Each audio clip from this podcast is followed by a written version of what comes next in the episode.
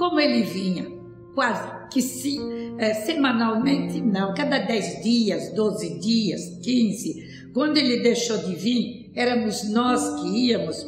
Então eu tenho sim algumas cartas, muitas, quando ele foi para os Estados Unidos ou quando ele estava em viagem, mas era mais normalmente a nossa comunicação por telefone, é, pessoalmente. É, os segredos eram falados baixinho, na calada da noite. As lágrimas eram derramadas, as queixas também, de amigo para amigo, confidências. Isso não se escreve. E se se escreve é perigoso, porque mais cedo, mais tarde vem a luz. Então, as maiores confidências estão aqui no coração. E muitas delas vão para o túmulo conosco, porque eram confidências de pai para filha, de amigos, não eram para ser escritas. Então, temos algumas que eu selecionei e coloquei nos meus livros, mas outras não escreverei nem trarei a luz.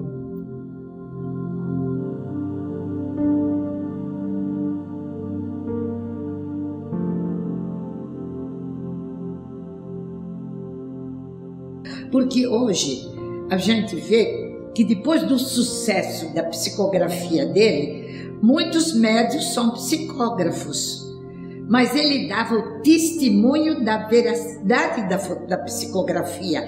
E isso é que é importante. Dar o fenômeno para quem acredita. Sem esse testemunho é fácil.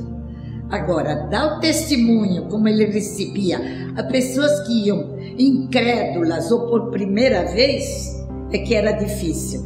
Então, essa é a beleza da psicografia que Chico tinha e que a gente vê que muitos escrevem livros e são psicógrafos, mas não tem essa veracidade e testemunham.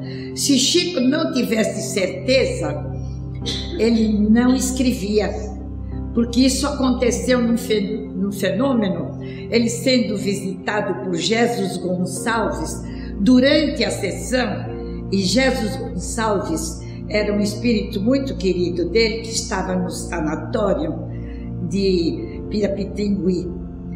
E ele sabia que ele estava vivo e ele ouviu em espírito no, na casa. Ele não recebeu o espírito. Acabou a reunião e mandou perguntar se ele havia desencarnado. Eles disseram: desencarnou sim. Aí ele deu. Então, Chico dava o testemunho da verdade do fenômeno.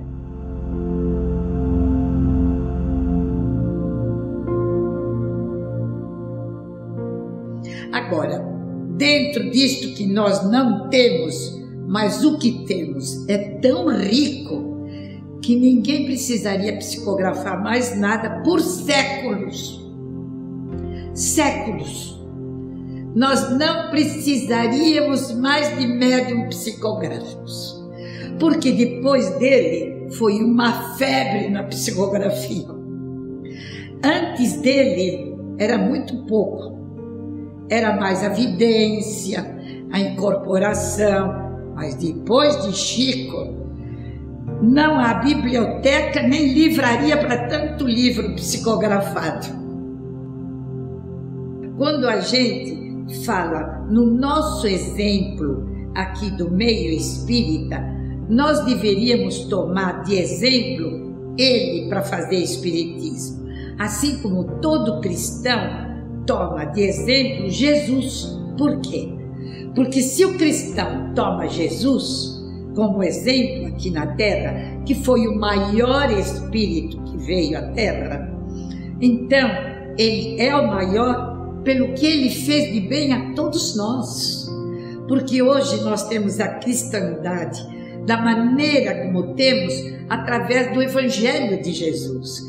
Então, o Chico, dentro do Espiritismo, é exatamente um homem de bem no mundo.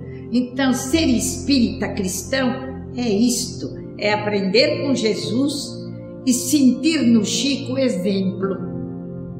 Se seguirmos o exemplo de Jesus e de Chico dentro da doutrina, somos um espírita cristão.